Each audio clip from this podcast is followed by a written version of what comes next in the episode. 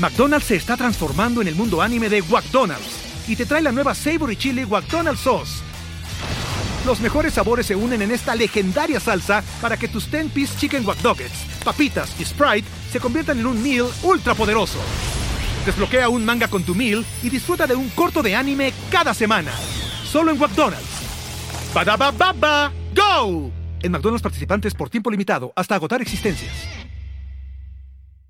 With everyone fighting for attention, how can your business stand out and connect with customers? Easy. Get Constant Contact. Constant Contact's award winning marketing platforms has helped millions of small businesses stand out. Stay top of mind and see big results fast. Constant Contact makes it easy to promote your business with powerful tools like email and SMS marketing, social media posting, and even events management. With Constant Contact, you'll reach new audiences, grow your customer list, and communicate more effectively to sell more, raise more, and fast track growth. Don't know much about marketing? No sweat. Constant Contact's writing assistant tools and automation features help you say the right thing at the right time, every time. Plus, you can send with confidence knowing your emails are actually reaching your customers thanks to Constant Contact's best in class 97% deliverability rate. I wish I had known about Constant Contact before, especially considering that they tackle any challenge with Constant Contact's expert live customer support. Plus, everything's backed by their 30 day money back guarantee. So get going and start growing your business today with a free trial at constantcontact.com. Just go to constantcontact.com right now Constant Contact, helping the small stand tall. ConstantContact.com. Estás escuchando Leyendas Legendarias, parte de Sonoro y All Things Comedy Network. Seguimos en el mes más chido del año. Halloween. Estoy esperando todavía los así burrito embrujado. Güey. Sí, es que estaría rico. sí. Es que, o sea, escuchas Halloween y lo menos en lo que pienso es en un burrito embrujado, güey, pero bueno, creo que ese soy yo. a lo mejor un burrito de corn dog embrujado. Puede ser, yo no sé. No, de corn dog, no, de corn candy. Candy, corn. Candy corn. El dulcecito ese naranja feo que no sé por qué le gustan a algunas personas. Es asqueroso, es lo más asqueroso. Ay, a mí sí me gusta. No con quién fue el que dijo, pero... Perdón, Borre, pero... ese dulce se inventó en los 50 y siguen siendo los mismos, güey todos los que tiran la basura salen, los recogen, los vuelven a empaquetar y los vuelven a vender. Y Borre se los vuelve a comer. Yo los ponía colmillos, Sí, yo también. no saben ricos. Pero bueno, este episodio vamos a viajar a Sudamérica y queremos mandarle un saludo a Leo. Leo, this is for you. Saquen sus arellas para que coman. Y saquen sus cuicas. Y sus cuicas. Para hacer yes. Vámonos sus caipiriñas para olvidar lo que pasó. Los dejamos. Los dejamos con el episodio 137 de Leyendas Legendarias. Oh, 137.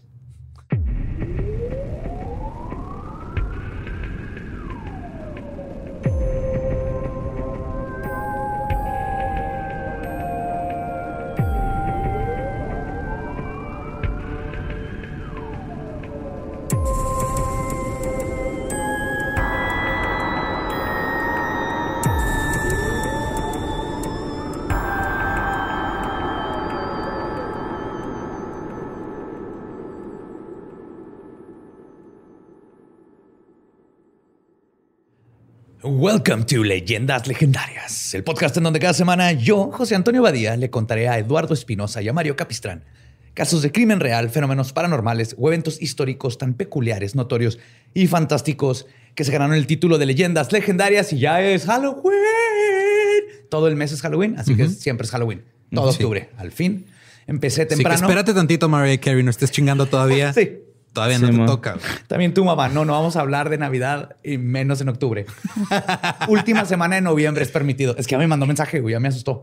Y de hecho me dijo, no te asustes, te voy a marcar mañana para hablar de, del plan de Navidad. Y yo, no, no, madre, aquí sí pinto mi línea. Mi mamá también me dijo así de, ¿qué van a hacer en Navidad? Y yo, no sé. no me presiones. ah, pues sí. Bienvenidos, está aquí la Trinidad, la maldita Trinidad, le vamos a poner si me gusta, la maldita Trinidad favorita que estamos con ustedes todos los miércoles macabrosos. Está Eduardo Espinosa. Todavía recuperándome de pensar en Navidad. Güey. Sí, sí, estuvo O sea, sí está chido, pero todavía no. Exactamente. Y Mario López Capistrán, que sé que tú amas la Navidad, pero, pero respetas que estamos en octubre. Claro, güey. También me gusta un chingo Halloween. Chingo de Día de Muertos también. De hecho, una vez. La tragadera, güey. Sí, güey, me encanta. Una vez Borre se disfrazó de Santa Claus para Halloween. Ajá. Ah, sí, cierto. Pues sí, y como Halloween, vamos, es, es el, bendito mes del Halloweeny en burrito, güey. Si me puse, digo, lo empezamos temprano con Jeff y lo, va a ser todo el mes de puras historias misteriosas y, bonitas y bonitas que nos gustan escuchar en Halloween desaparición. como, el probable asesinato de un científico por su esposa. Ajá. por ejemplo, qué bonito. Sí, se siente como un suspiro de vaho de muerte así en el cuello. y pues el caso de hoy no es diferente a los demás. Vamos a meternos en el mood de Halloween. Por lo general, cuando hay casos de encuentros con extraterrestres, suceden en lugares remotos e involucran a una o dos personas que recuerdan lo sucedido. Pero en los 70, en Brasil, ocurrió lo que es conocido como uno de los casos más violentos de contacto extraterrestre, que además... No, no es cierto. Perdón, no había hecho ese chiste. no, que decidieron atacar a un pueblo entero por meses. Hoy les voy a contar la historia de una de las investigaciones mejor documentadas y más importantes que se han hecho en la historia de la ufología. La Operación Prato. Prato. Prato. Ahorita les voy a decir, es, Plato. Pues en portugués, pero se llama Operación Prato. No sé, ¿cómo es? Eu un prato en el cielo. Así. Ya sé que borré, eh, me iba a salvar.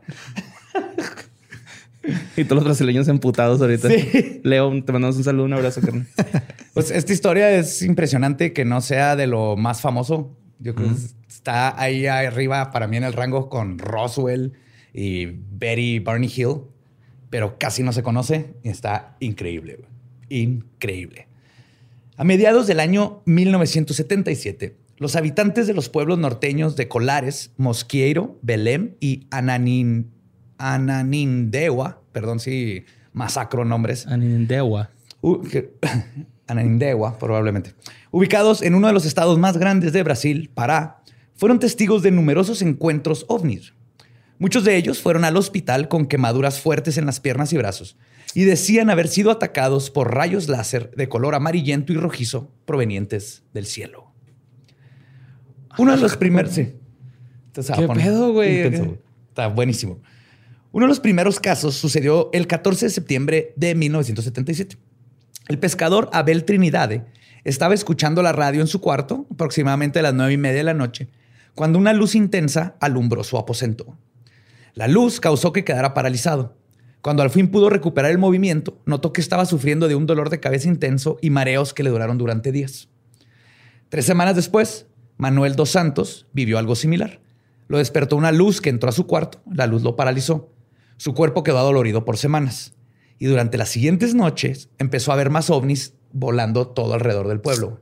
Oh, cabrón. Ah, eso está cabrón. ¿no? Sí, se alumbraban, estaban en sus cabañitas. Es, un pueblo de. De hecho, técnicamente es como una isla. O sea, está separado. Ok. Del, del continente. Del continente. Pero eso es parte de Brasil, es en la parte norte. Y este, ahí empezaron, toda la isla empezaron a ver los, los ovnis volando por todos lados. Ay, güey. Como luego Café Tacuba hizo la canción del aparato, ¿no? Y poco a poco, más pobladores comenzaron a ser testigos de las luces en el cielo o las luces que los perseguían. Las personas comenzaron a enseñar quemaduras y cicatrices donde habían sido tocados por esta extraña luz que sacan, como de película, que sacan una luz los hombres. Ajá, y te, toca y te quedas ahí. Te paraliza, y tenían quemaduras y, se pone más, más cabrón. Otros mostraban síntomas más extraños, como la pérdida de cabello solo en el área donde el haz de luz los había tocado o, su piel tenía extraños sarpullidos que no podían ser explicados. Porque se veían las naves y echaban como una luz y luego también tener unas como más delgaditas, tipo láser. Para mí eran naves adulteradas, güey. sí, esas madres te dejan adolorido por semanas. Sí, crudota que te da de tres días. Sí, güey. Traían luz neón en vez de así como la luz negra. Era claro que los rayos no eran para jugar con los seres humanos como si fuéramos gatitos y hacernos correr por toda la selva. Que estaría adorable, la neta. que llegaran los aliens a aventarnos láseres y estemos ahí como pendejos, como gatos persiguiéndolos. que en teoría, si te pones a pensarlo, esas son las luces en el cielo. Sí, pues estamos una aparición de luces en el cielo, estamos ahí nomás como gatitos. Mira, mira. Pues lo que parecía ser alguna especie de sonda exploratoria, además dejó evidencia física. La doctora Walaide, Welaide Sesim Carvalho, quien era la directora de la unidad de salud en Colares, documentó en sus notas estos hallazgos. Y cito, son dos hoyos paralelos como si unas agujas penetraran en la piel de las personas. Ah, cabrón. Sí, ella tenía solo 22 años cuando esto sucedió y era totalmente escéptica al fenómeno al principio. Pero les empezó a llegar gente que tenía así dos perforaciones, este sarpullido o les faltaba cabello en esa parte y se ve así como si les hubiera. Como ir al IMSS a vacunarte, carnal, igualito. Llegas, sales con una bola y, y con fiebre. Te dan bolas en lugar de quitártelas. Sí, Welaide trató este, a por lo menos 30 pacientes diferentes que fueron admitidos al hospital con quemaduras extrañas y extrañas marcas de lo que describía como las dos picaduras paralelas con un objeto punzo cortante, casi siempre en el pecho o el cuello. Además de que varios de sus pacientes presentaban síntomas de anemia y mareos. Este eran, ¿Eran incisiones así como línea o eran puntitos? Puntitos, como si dos agujas tuvieran así. Pero para, o sea, Nada más del puro puntito. Pues que si son dos puntitos, pues en teoría. Pues están paralelos, pero. Paralelos siempre. Pero, o sea, me llamaba la atención que se refería como paralelas, que eran como incisiones. Sí, yo también línea. Así lo describe. Pero no si eran, si eran hoyitos porque hay fotos y se ven así. Ah, Ay, güey. Ese factor de la anemia que les contaba fue lo que comenzó el rumor de que las luces estaban siendo usadas para sacarte la sangre. Líquido, Líquido rodilla. Sí, una campaña de vacunación, ¿no? Al pecho ya. Da magneto suelto, güey. Con el tiempo, sus pacientes presentaron síntomas como migrañas, fatiga crónica y una sensación de estarse quemando. A pesar de que les tomaban la temperatura y estaban ah, bien, pero ellos estaban ardiendo. En una ocasión decidió llevar a dos de sus pacientes que estaban muy mal a un hospital en la capital de Belém para que fueran tratados, pero ambos murieron. De hecho, la causa de muerte fue así como, pues se murió, así como paro cardíaco. Causa de muerte cesó de vivir. Neumonía típica, ¿no? pues la doctora había trabajado con pacientes de cáncer y en sus apuntes dijo que las quemaduras alrededor de las punciones eran consistentes con quemaduras hechas por radioterapia, específicamente con cobalto 60. Ah, qué It's back. Juaritos represent. No, pero en los 70 todavía no. les mandaron varilla infectada para hacer sus naves, güey. No, todavía no. Pero todavía, no dejaban los aliens la máquina de rayos X allá en el Junker. el Junker, el Fénix. Pero sí es interesante que parezcan quemaduras de radiación. Y estos casos comenzaron a ser muy conocidos en la región. Y lo más impresionante de todo es que quienes vieron a los ovnis no fueron unos cuantos, sino cientos de personas unas 500 para ser exactos. Ay, cabrón. El periodista Carlos Méndez, quien cubrió este caso ampliamente, dijo, y cito, nunca voy a olvidar el pánico en los rostros de la gente que decía haber sido atacada por luces del cielo y que decían que les habían chupado la sangre. Y agregó que él solo había entrevistado a unos 80 testigos diferentes. Ok. Y cuando la voz empieza a correrse sobre lo que está sucediendo, los brasileños norteños incluso comenzaron a organizarse para ir a tirar paro y sacar a la chingada a quien estaba atacando a sus compatriotas. Se dijeron, nosotros vamos a partir la madre estas ah, chingaderas. Pues los de la favela, ¿no? Son como ovnis, pero con vampiros, güey. Ajá. Vampires from space. Curiosamente, pequeño. En ese momento estaban de acuerdo en que los ataques no provenían de algo de este planeta, pero al principio no pensaron exactamente en aliens. De hecho, primero asumieron que se trataba de demonios. claro. Sí, no, aliens, qué pendejada, güey. No mames. Por supuesto, güey. Eso, eso, los extraterrestres sabemos que es una mamada. Sí. Tienen que ser demonios. O alguna especie de castigo divino. Ajá. O, o el chupacabras. Por supuesto, todo eso tiene más sentido. Yes. Y es entonces que el fenómeno comenzó a ser conocido por los pobladores. Un chupacabras miope, güey, que creía que las personas eran cabras. que se rusaba a ir a checarse la vista. Su esposa le decía, ándale, ya ve, chécate la vista, pendejo. Estás chupando cosas que no son cabras. Ah, claro, Ya, yo sí veo bien. Lo estoy viendo perfectamente. Estoy de este lado, pendejo. ¿Ya dicho qué? Con el celular así hasta acá abajo. Sí, que sacan los dientes. el celular en, mi jefa, güey, en las rodillas. celular en las rodillas, lentes abajo. O sea, no están usando ni los lentes. Este, entonces, por esto el fenómeno, los pobladores le empezaron a llamar los chupachupas. Está, está.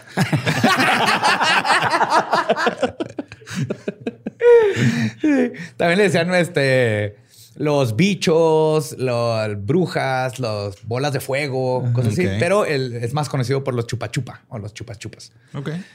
Sin saber contra qué o quiénes estaban peleando, la histeria colectiva se agravó en pocas semanas. El pánico satánico se aferró de los pobladores y muchas familias comenzaron a unirse para combatir al enemigo de la forma más lógica que pudieron pensar. Rezando. No, estos sí eran, eran norteños, Ah, ok. güey. Sí hicieron algo, güey. Prendieron fuego para ahuyentar a los no deseados, mientras que otros iban por las calles golpeando latas. Bla, bla, bla, bla, bla, y lo prendían Si ¿Saben qué funcionaría para deshacernos de gente que no queremos? Tráete el manual de la caca de la KKK. Casi, güey. También prendieron cohetes. Ajá. Así tenían como si fueran misiles. Ok. Así cuando estás viendo un tiramisiles de acá, y los prendían y los mandaban al cielo para que explotara y ahuyentara a los chupa chupa. Chale, güey. Obviamente esto no funcionó. Y sí hubieron los religiosos que estaban rezando un rosario y los más radicales se armaron con palos, piedras y hasta escopetas. La situación era tan mala Y motonetas, ¿no? Porque siempre llegan a saltar en moto. güey. ¿Por qué hay tantos videos de eso? Pues la situación era tan mala que se comenzó a evacuar el lugar. Las mujeres y niños salieron de los pueblos y los hombres se quedaron a cuidar sus propiedades. Incluso el alcalde de ese tiempo dijo, y cito, no hubo un momento de paz en esos tiempos. Ay, güey. O sea, todos. O sea, hasta el alcalde así eh, de que sí, güey. La neta sí pasó esa Sí, fue un pendejada. movimiento bien cabrón. Pero la verdad es que nadie sabía a qué se estaba enfrentando. Y cuando la quemadera y el ruido no ayudó, decidieron pedirle ayuda a las Fuerzas Armadas. Cuando la noticia de lo que estaba sucediendo llegó a los altos este, mandos y por la cantidad de testigos, no fue ignorada, a pesar de que tardaron 90 días en llegar. Ok. Pero llegaron. Pero para Como esto ya... de AliExpress. Sí. Y luego llegan los Boy Scouts, güey. "Güey, pedimos la Fuerza Armada. Y pues ni pedo, güey. Pues quédate con los el Boy Scouts. ahí Los de casco azul, también". ¿no? Los de casco azul, güey.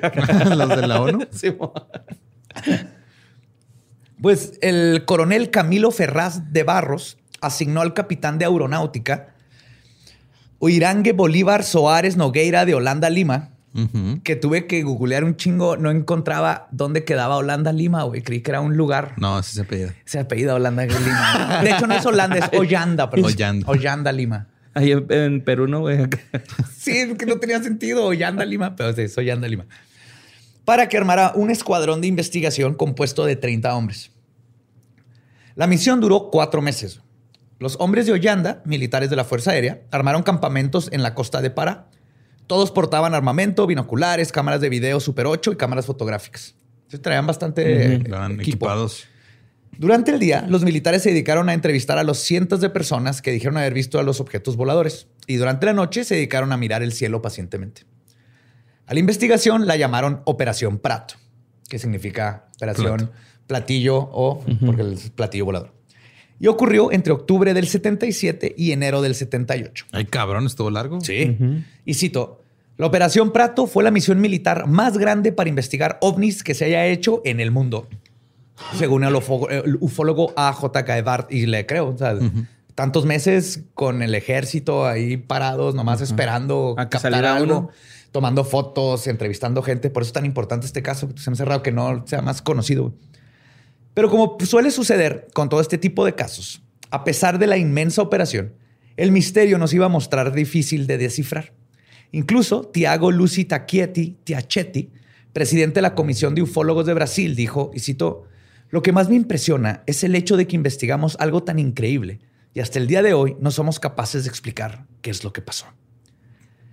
La Operación Prato también descubrió e investigó un par de avistamientos ovnis que se remotan a unos meses atrás, en abril del 77. En el estado de Maranao, al este de Colares y Belém. Sin embargo, dichos contactos no fueron tan importantes como los que ocurrieron en la zona de Colares. Pero indican que el fenómeno estaba recorriendo gran parte del país, quizás en búsqueda de objetivos o simplemente estaban turisteando. La respuesta a esto solo los tripulantes de los ovnis la podrían contestar. Pero quiere decir que venían desde varias partes y Ajá. por alguna razón decidieron empezar a atacar aquí. güey. Qué raro. Según el capitán Ollanda, y cito, los ovnis se movían de Maranao a Colares, Belém, Monte Alegre, Santarém y Manaus. Cubrieron una gran parte de la región del norte de Brasil y las franjas de las Amazonas. Durante la operación, los agentes vieron muchísimos ovnis y tomaron cientos de fotografías y horas de video. Se dice que además los videos lograron capturar OSNIs, objetos submarinos, Submarinos. no identificados, que pudieron ser observados sumergiéndose en el agua cerca de la bahía de Marajó. Para cubrir todos los ángulos, como debe ser, como parte del equipo del capitán Ollanda estaba el médico Pedro Ernesto Poboa. El psiquiatra visitó el pueblo de Santo Antonio de Ubin, Ubintuba sí, el 26 de octubre de 1977 para entrevistar a la gente que fue atacada por ovnis. Cuando a Pedro le tocó escribir su reporte, el psiquiatra dijo su veredicto. Y cito, histeria colectiva. Claro. Eso fue. Y ya también los, los soldados y todavía también ya son parte de la histeria colectiva. Exacto. Ya se de- dejaron llevar. De hecho, su diagnóstico dejó muchas dudas por aclarar, como el sinfín de evidencia física que se estaba recolectando por militares, civiles y doctores durante todo este tiempo. Evidencia que una histeria colectiva no podría haber producido. Des- Llegó preguntándoles, ¿me van a respetar? Para decirles que fue, fue histeria colectiva. Esto no, esto no está pasando. No, no, no. Pues después de escuchar la opinión del psicólogo, la Fuerza Aérea intentó minimizar que se esparciera esta histeria. El periodista Carlos Méndez comentó, y cito, cuando los hechos se apoderaron de las, de las primeras planas, la Fuerza Aérea trató de controlar a la prensa. Ellos decían que nosotros, los reporteros, estábamos siendo sensacionalistas y que los periódicos publicaban esto solo para causar pánico. O sea, sí. Ajá. o sea, come on. Pues sí, ¿Y luego? ¿cómo vendes periódicos? Sí. Sí. Pero aún y con estas medidas que no funcionaron para dejar de esparcir la información, ya que además cientos de personas lo habían experimentado y seguían hablando, güey. Es que el- no necesitaban los periódicos. Sí, la gente ya estaba ahí esparciendo sus o sea, tenías versiones de la gente historia. De voz que en voz. su familia se fue a vivir fuera de la isla y que no Sí. dor- dormían con una escopeta. ¿Tú crees que les importa que les digan si es histeria Colectivo, colectivo no? Ellos están viviéndolo. güey. Están ahí todos irradiados, pelones y con dos hoyitos en el brazo o en el pecho. güey. Ajá. Que te duele la cabeza, güey. Te sale un hongo en el pie. Herpes. Yo creo que alguien debe haber justificado su herpes con los ovnis. Claro. No, no, esto no es del carnaval. Esto viene de allá, de allá arriba. Pues el fenómeno continuaba y las fuerzas aéreas seguían investigando. Y de hecho, la doctora eh, Huelaide fue confrontada por los militares, quienes le dijeron que persuadiera a sus pacientes de que todo era una enfermedad de origen social. Era su forma de decir Ajá. pánico. Colectivo. Pues la doctora se negó. Y de hecho, ya era fiel creyente en el fenómeno. Porque además, para este tiempo, fue testigo de una de estas naves. Incluso vio a dos entidades adentro de ella. Ah, cabrón. Y ahorita va a llegar más a eso. Y el fenómeno siguió dando que ver. Ronaldo Nazario de Lima. Güey, estoy esperando este momento, güey. Neta, güey. Neta, güey, así. Tiene que decir fenómeno en algún momento. Brillante, güey. Eso es paciencia, güey. Eres, Sí, el, güey. eres el tigre de la ¿Te que comedia, hasta me güey. serio, Esperando güey? entre las plantas, güey. Sí, estaba serio. más Esperando. Clever girl. así, Clever girl, güey. Pues es que es ese pinche corte de pelo feo que tenías. No se lo hacen ser de este mundo. No. Sí. Pues Ni juegas. sí, verdad, este- toda la luz así en la cabezota, güey, nomás aquí. Nomás le quedó el copete. Es donde se tapó. En algún punto de la investigación, los agentes del Servicio Nacional de la Información entraron para ayudar a los encargados de la Operación Prato. O sea, se metió el equivalente de, asumo que es como el FBI, güey. Ok. Jorge Besa, uno de estos agentes, fue asignado al municipio de Belém, donde Es que, güey, o sea, los chupachupas, Jorge Besa, no se puede, güey. Neta, no se puede. Jorge besa el cabeza. ¿verdad? El apodo, güey. Jorge El Besa chompira. chupa. Fue asignado al municipio de Belém, donde también logró ver ovnis durante la noche. Persona que iba a investigar, persona que veía algo.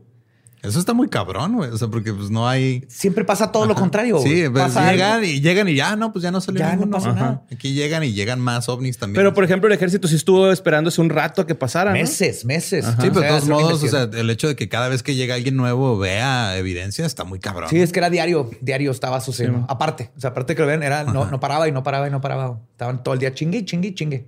los, los las naves. Los platos. Ajá, los pratos. Pues Jorge Besa dijo, y citó, él, o sea, el refiriéndose al ovni, parpadeó sus luces tres veces, hizo algunas maniobras y luego desapareció a gran velocidad. No teníamos duda de que ese objeto era comandado por un ser inteligente. El fenómeno era visible para todos, solo tenías que ver al cielo. Y tantas instituciones gubernamentales involucradas llevaron a que este caso estuviera increíblemente bien documentado. Llegó el punto en que notaron un patrón en la aparición de las naves, al grado de que ya podían predecir cuándo aparecerían de nuevo. Vienen en 442, güey. Mira, ya viste.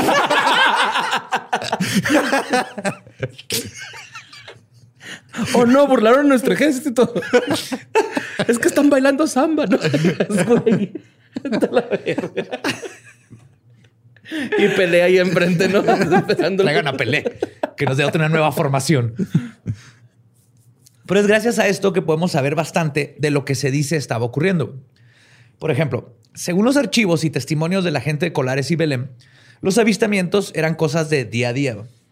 Nina Martínez da Silva, de 38 años, contó que estaba sola en su casa cuando, y cito, vio por la ventana y observó una luz u objeto moviéndose de este a oeste a tan solo 20 metros del suelo.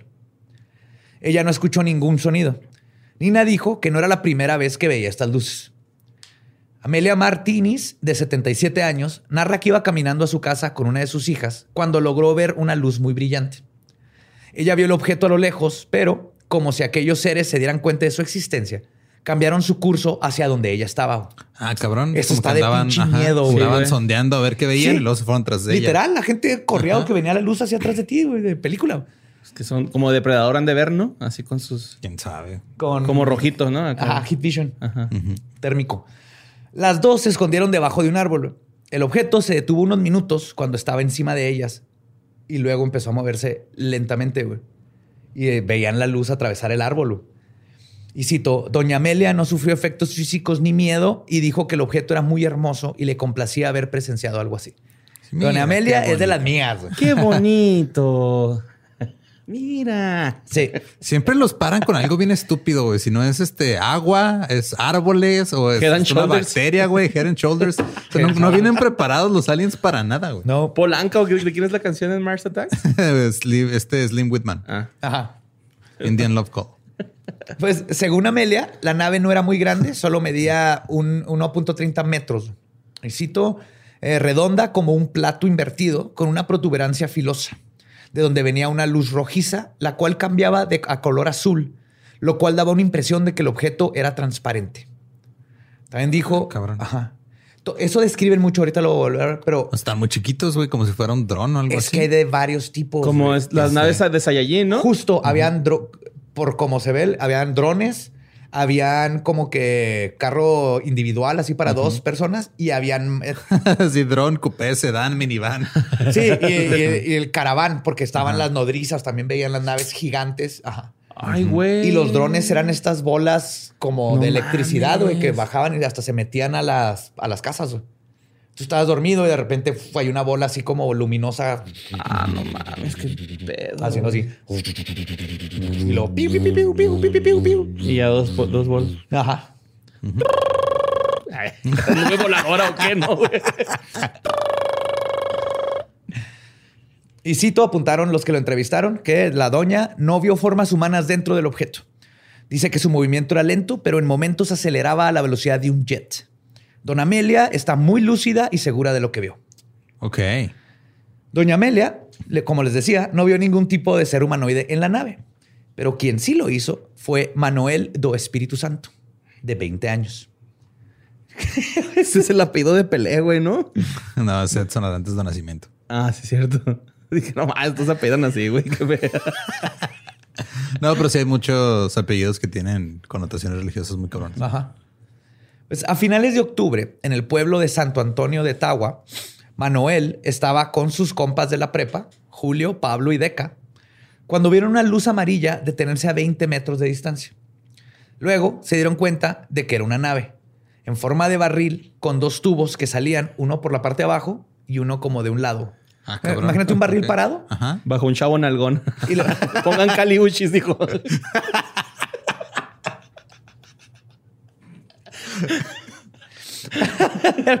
Era un tinaco, güey. Así se puso en su techo.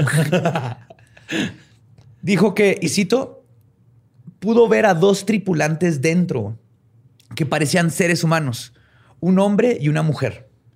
El hombre estaba a la izquierda y la mujer a la derecha del aparato. Diciéndole, ya, pregúntales pues, que ya estamos perdidos.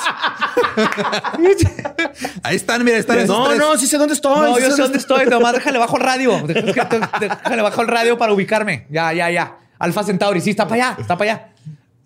Ay, güey.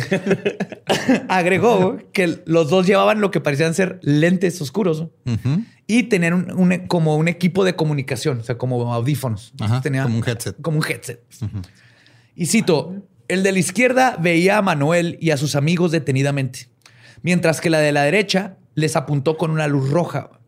La luz les pegó directamente y es cuando dicen que sintieron una especie de shock en los pies y la cabeza. Luego se sintieron paralizados, no podían mover los brazos ni la- Sí. y quedaron semiconscientes. Después de esto, el objeto comenzó a alejarse, ganando altura y velocidad, y es cuando Manuel pudo volver a moverse, sintiéndose entumecido por algunos minutos.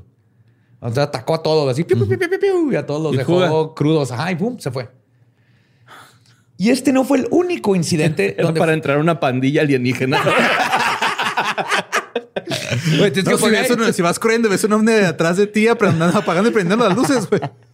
Tú les tiras el láser. Y este no fue el único incidente donde fueron avistados EBS. Francisco Enrique de Sousa vio una luz en el cielo. Al poco tiempo notó que era solo una de las varias luces que emanaban de una nave cilíndrica que tenía unos 7 metros de diámetro. Ok. Esta se acercó a Francisco y cuando estaba a pocos metros del suelo, abrió una compuerta. Dentro pudo ver a dos entidades. También las describe como una masculina y una femenina, que estaban sentados como si estuvieran en un automóvil. O sea, se abre la compuerta y están así como en sus asientitos. Y están completamente inmóviles. De repente, la luz que estaba bañando a Enrique comenzó a succionarlo güey, como si fuera un imán. Así que el pobre hombre, asustado, se aferró a una palmera con los pies y las manos. Wow. Sí, se agarró. güey.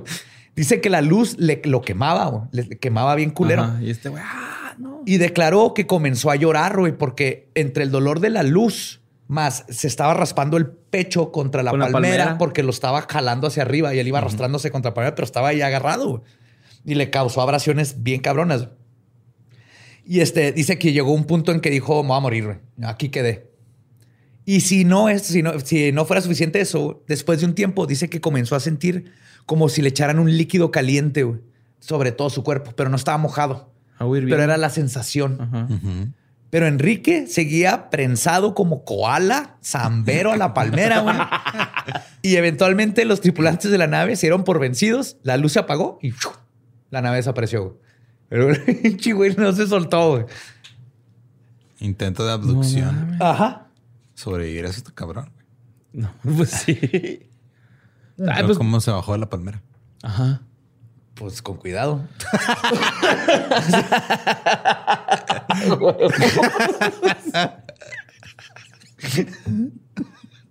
Ya sin lastimarse más. ¿va? Sí, ¿no?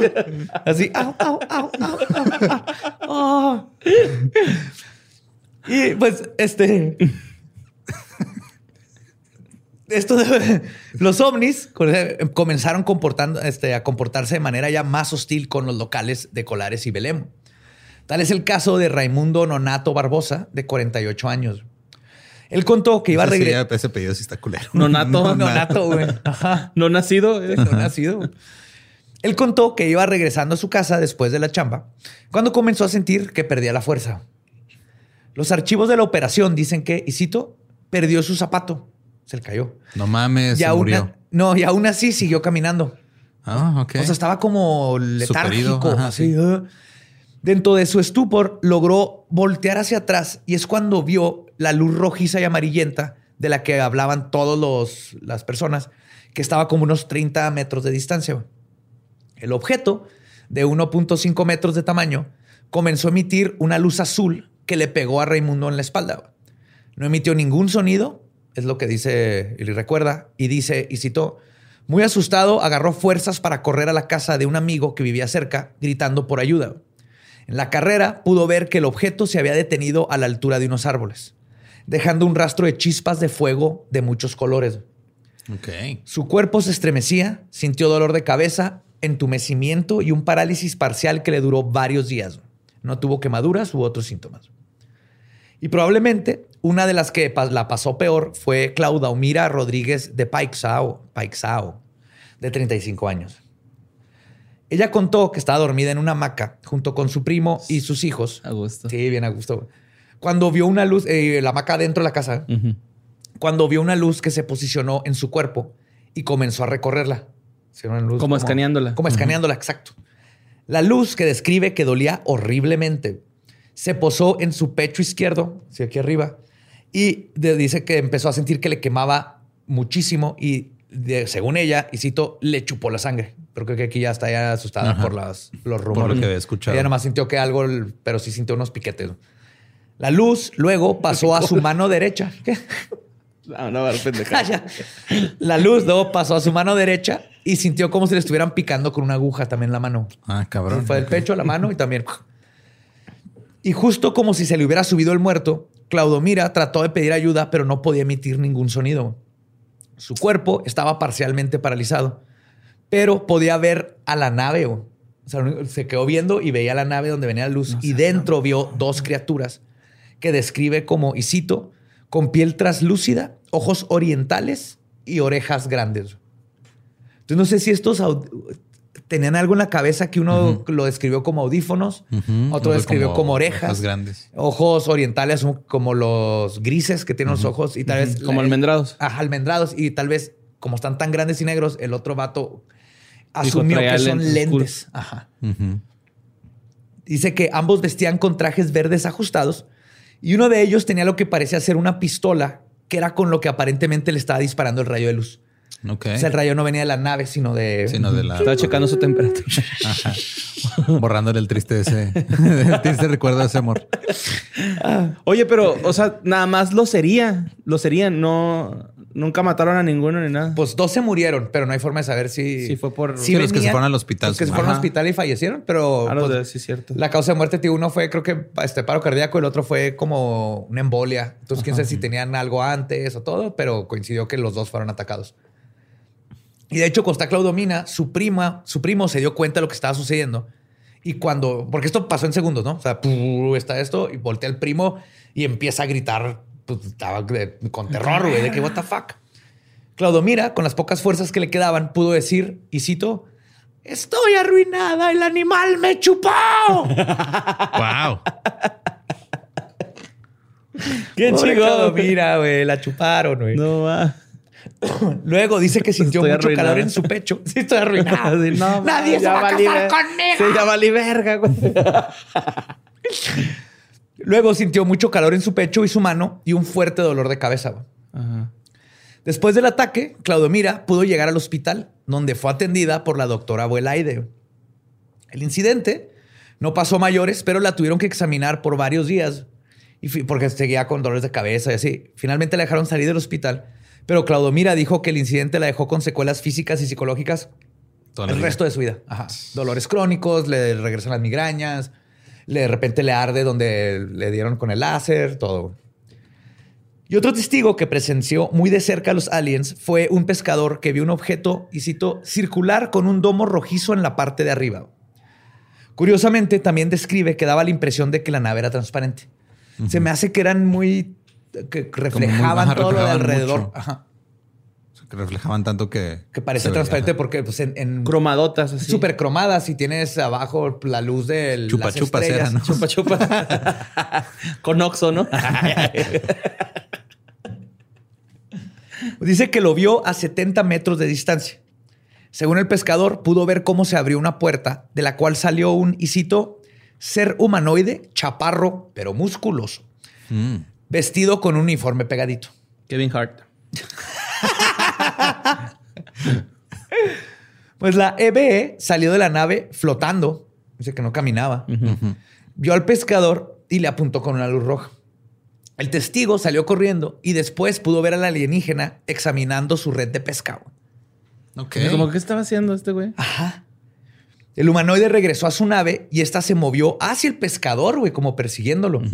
Y cito, viajando a pocos metros del cielo y proyectando una luz para buscar al pescador de noche, güey. Estoy viendo el reporte. Entonces Ah, venía acá. cabrón. ¡Eh, compa, no corra, güey! Ajá. El testigo huyó por el lodazal y más tarde llegó a un lugar donde sus amigos lo esperaban en una barca. Mientras les contaba el incidente, el objeto apareció de nuevo, güey, pero con un color diferente.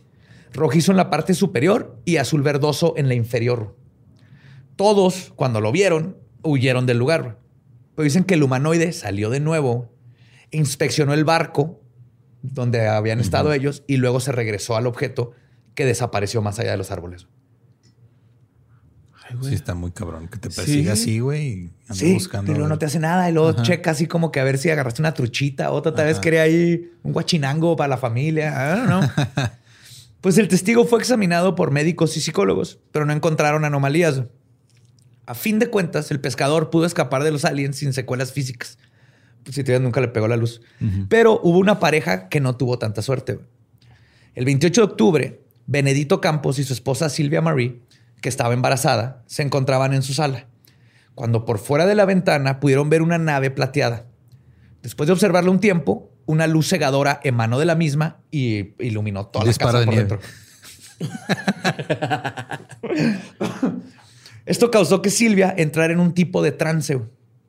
Benedito comenzó a tratar de sacar a su esposa de la casa, pero antes de llegar a la puerta, un par de entidades aparecieron cortándole la salida. Ah, la. Ok. Sí, ya estaban abajo. Sí, anda en modo acá crimen organizado, ¿no?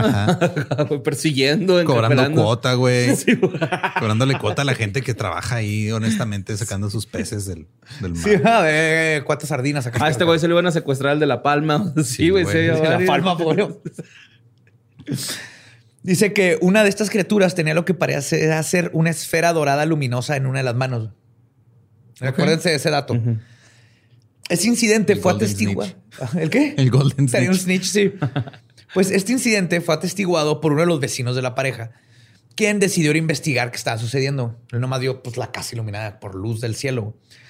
La llegada del buen vecino hizo que las figuras se fueran, pero la nave no. Benedito cargó a su esposa y junto con el vecino corrieron a su casa para resguardarse, pero la nave los alcanzó y les disparó un haz de luz. Sí, lo que hizo que, el, que el- todos quedaran paralizados. güey. O sea, ya estaban los tres paralizados. Pero el vecino del año logró como soltarse, agarró a la pareja, los arrastró hasta su lancha y los subió y, se peló para llevarlos a un hospital. güey.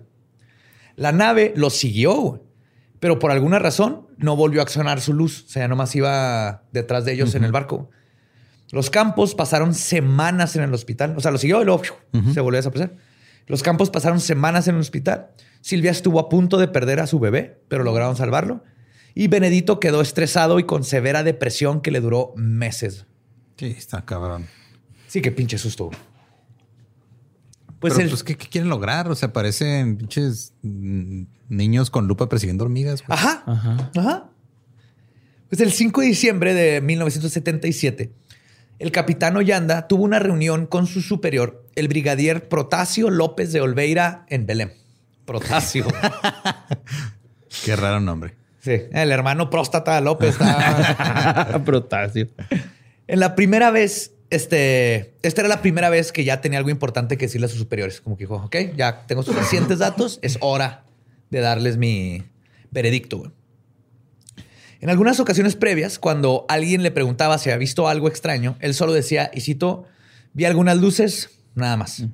Sin embargo, el capitán Ollanda y el sargento Joao Flavio Costa ignoraron ver algo enorme a 100 metros de distancia sobrevolando el río Guajaramirim.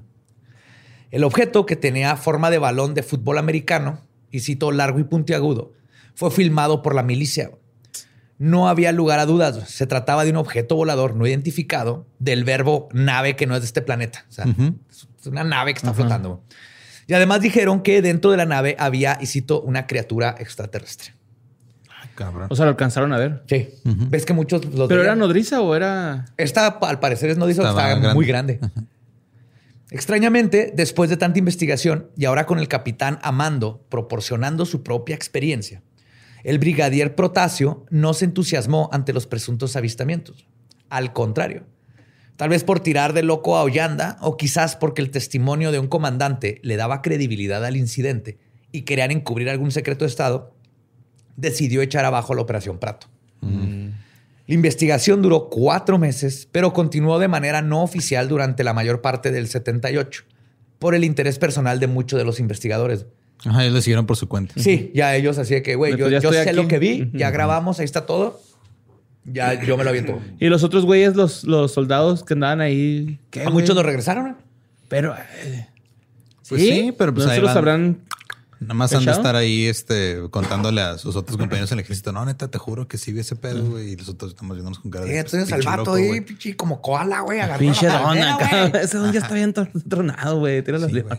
Nos amarrábamos acá uno otro para que no, no nos tuvieran, güey.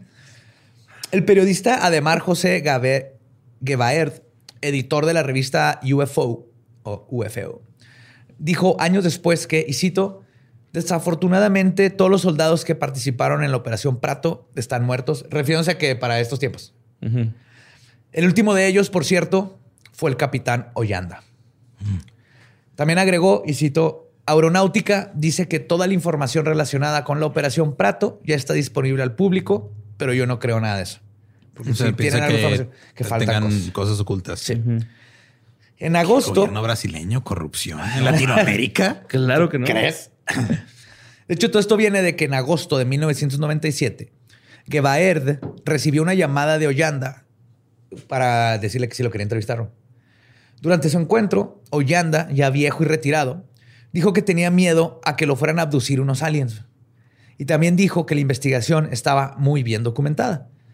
Ollanda habló de la existencia de 500 fotografías, 16 horas de video en formato Super 8 y Super 16, y una pila de por lo menos 2.000 páginas llenas de reportes y testimonios de la gente. Cabrón. También agregó, y cito, ese monstruo azul, aunque era muy brillante, podía verse sin que te quemara los ojos, refiriéndose a la nave A la esta del navezota. grupo americano. Y para agregarle samba al misterio, güey. Ollanda también contó que también fue víctima de un encuentro. Y esto fue lo que lo hizo este, A ir con su brigadier. ir. No, deja tú hablar y sacar todo lo que sabía. Ah, ok. Como que sabía que algo andaba raro. Fue despertado durante la noche por una luz brillante, cuando en la puerta de su cuarto apareció una entidad que no tenía facciones reconocibles. Caminó hasta su cama y se sentó a su lado. Luego, con una voz descrita como metálica, le dijo al oído que, le- que no le iba a hacer daño. Y esta entidad también tenía en la mano Una una, bola esfera. dorada como que brillaba. Dos meses después de esta entrevista, el capitán Ollanda, que ya era coronel, de hecho, Vio un dragón así enorme, güey. que No mames, se juntaron todas. Qué chingón, güey. Pinche Krillin. Pinche Otra vez. No, este Ollanda fue hallado muerto en su, habitación- eh, en su habitación, güey. Se había colgado con una de sus sábanas. Fuck, güey, qué mal pedo. Y una teoría, que obviamente es la más morbosa e interesante, güey, dice que lo habían suicidado a la Jeffrey Epstein por haber revelado información ultra secreta. Que pues la, la coincidencia sí es mucha, ¿no? Y obviamente van a Ah, pasar sí. este tipo de... Ya cuando al fin sale y dice todas estas cosas y luego se suicida. Pero eh, también hay gente que dice que ya había intentado suicidarse antes, Ajá. entonces no hay forma de saber, pero obviamente pues, no puedes negar que vas a- van a hacer una conspiración de un hecho así. Sí. Pero hay quienes, aparte, creen que Ollanda fingió su muerte, se cambió de identidad y se mudó a otro país. No, eso ya está sí, muy sí se suicidó. Está muy crazy. Sí. Pero Gebaert no cree en todas las hipótesis que les, esté, que les acabo de contar. Él dice, y cito, no creo que haya sido una eliminación de testigos o una teoría conspiratoria. La verdad, ya se había intentado suicidar antes, que es lo que les decía. Sí. O sea, ya tenía. Es que también, o sea, si toda. o sea, es un incidente súper cabrón que te cambió la vida, te, te mandó, básicamente te arruinó la. No te la cambió, te la arruinó más que nada.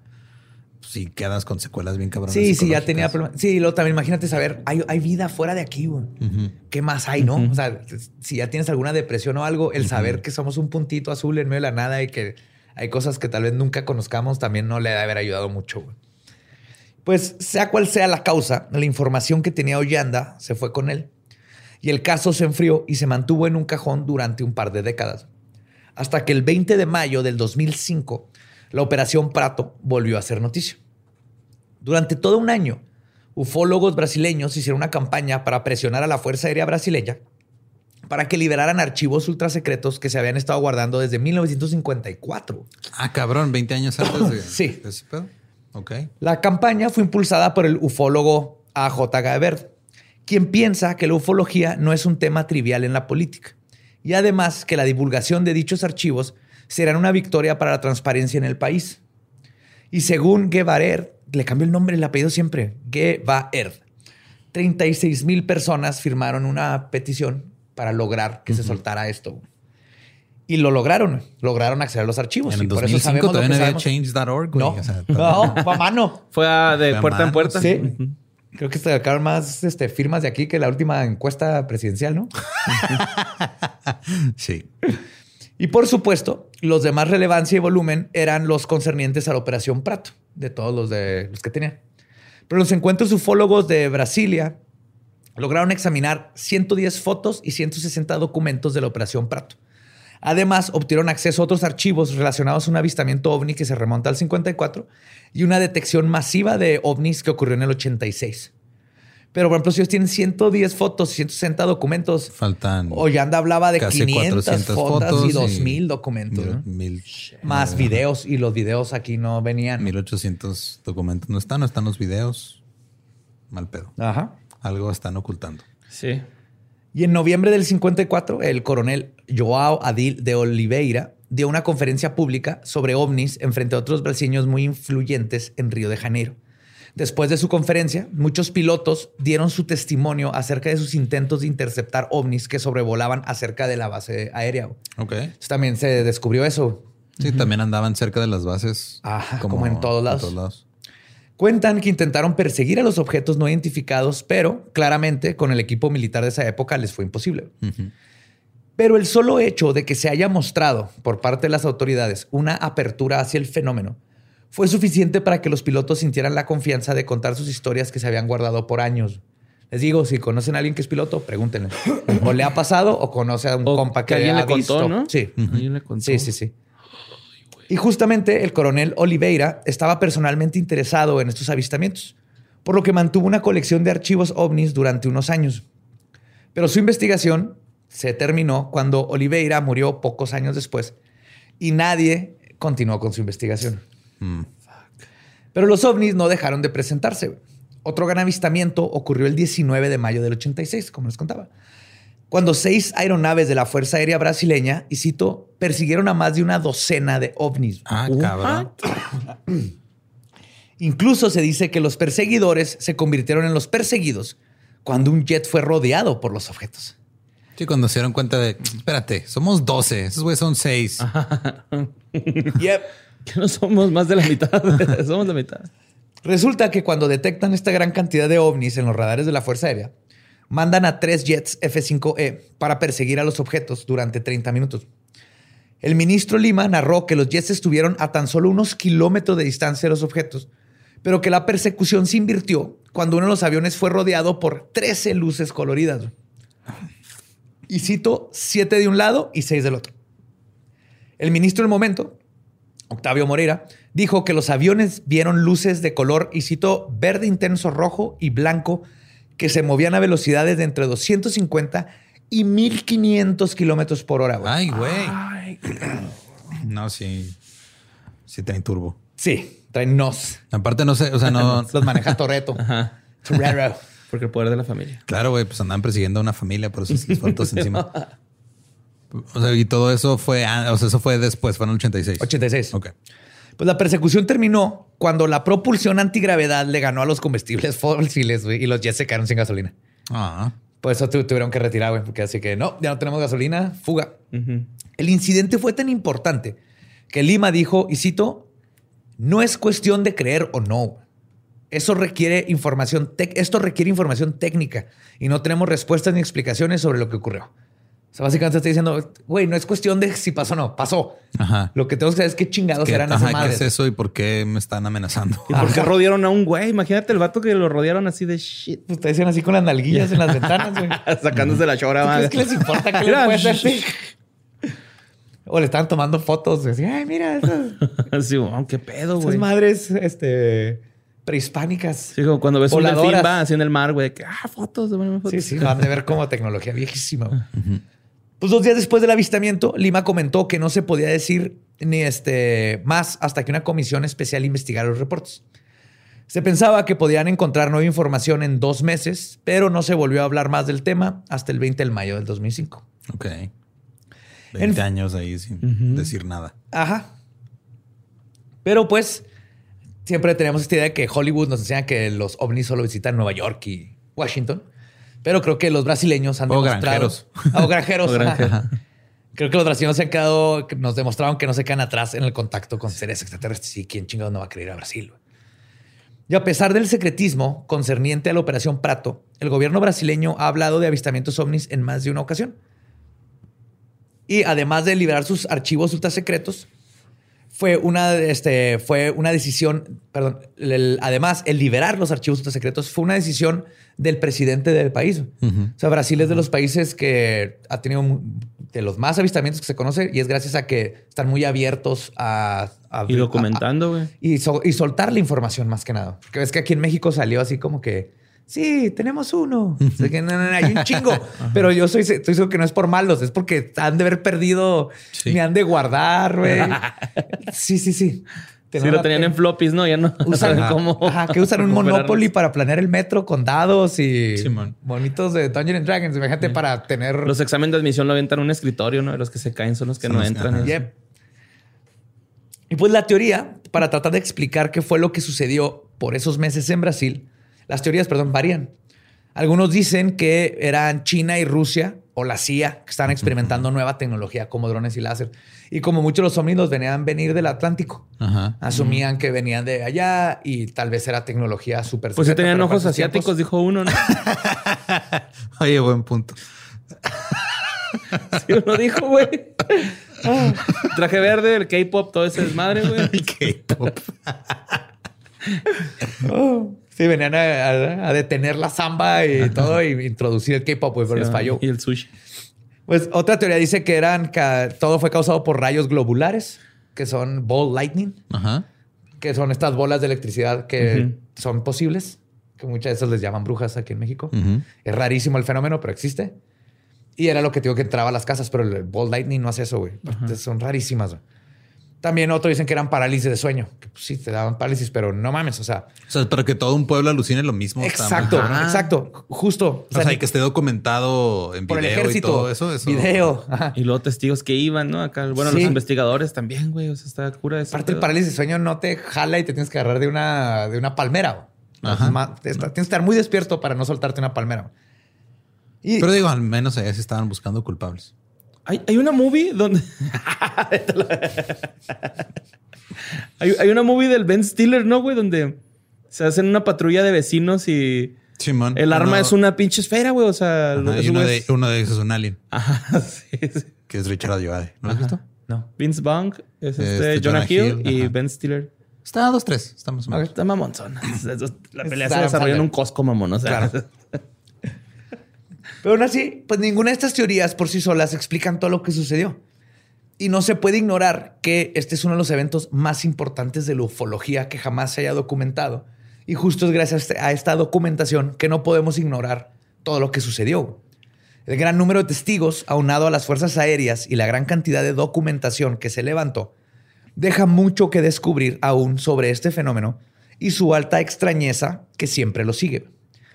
Por ahora, la Operación Prato quedará como un gran contacto con un fenómeno fuera de nuestra realidad, en espera a ser resuelto. Y mientras tanto, pues seguiremos esperando. Esa fue la historia de la Operación Prato. Venían a callar las pinches cuicas, güey. sí. La investigación va creciendo. Sí, es que sí, o sea, yo no sabía nada de esta madre, y la neta sí, es un chingo de Son de esos casos que ajá. por, lo quieres este, desacreditar, explicar. Uh, do it, ¿no? Hay que buscar la razón, pero es... que No puedes ignorar 500, más que 500 testigos. este, la Fuerza Aérea, física. el FBI o el Ah, no, claro que puedes ignorar todo eso. Bueno. o sea, sí. Sí, me refiero a que, pero que no, no se vale ser un este, pseudo escéptico Ajá. que nomás dice, no, no, eso es imposible. O, ah, no, fue histeria colectiva. Ajá. Ok, pero y, y esto, y esto, y esto, y esto, y esto. Ah, no, pues fue parálisis de sueño. Eso no explica Ajá. esto, y esto, esto, esto, Y esto. el gas de pantano y el, Ajá. y Increíble. el pescador que andaba huyendo. y- Ese, ¿Qué Mucha- pedo, güey? Ese me dio miedo, la neta. Las fotos de las quemaduras, la doctora, este, los, los exámenes médicos, ahí están. Sí, suena como una iniciación eso, güey. Acá lo de los aliens bajando a chingarse los brasileiros, güey. No mames. Ese Era su spring break, güey. Eran aliens man. adole- acá en prepa. Aliens adolescentes llegando a Brasil a la... El ataque, Dawn, el ataque de los aliens adolescentes, güey. Está una movie, güey. Uf, Sí. Netflix. ¿De qué te lo escribimos, güey? Ya, neta. Tú nomás No dinos. pedo.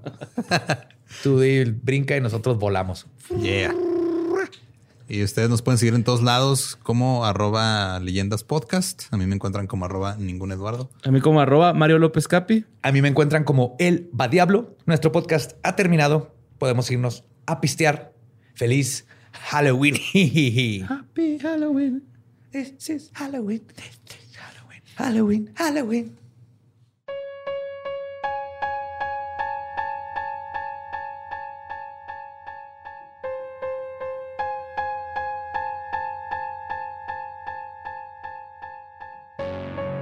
Y esa fue la operación Prato. Aliens vienen, te chupan la chichi, te tiran láseres al pipí. Brasil, Brasil. Qué bonita historia. Qué miedo haber estado. Sí, la neta. Pues, imagínate ser el pobre pescador que estás tú ahí nada más tratando de llevar comida. a El de tu la familia, palmera, güey. Que se, puso acá bien Wolverine en. Sí, por ejemplo, ahí hablaron de que se raspó el, el pecho, pero estoy seguro que no quiso decir que también se tuvo que raspado los balls Los Tanuts. y todo el tanuti. Ajá. Su tanuki, faburuki. Es que sí, qué miedo. O sea, digo, es de esos. Ahora sí, fuera de todos los que hemos hablado, creo que nada más en el de Travis es donde como que me supusieron rudos, pero ya, ya te- teniéndolo en la nave, según él.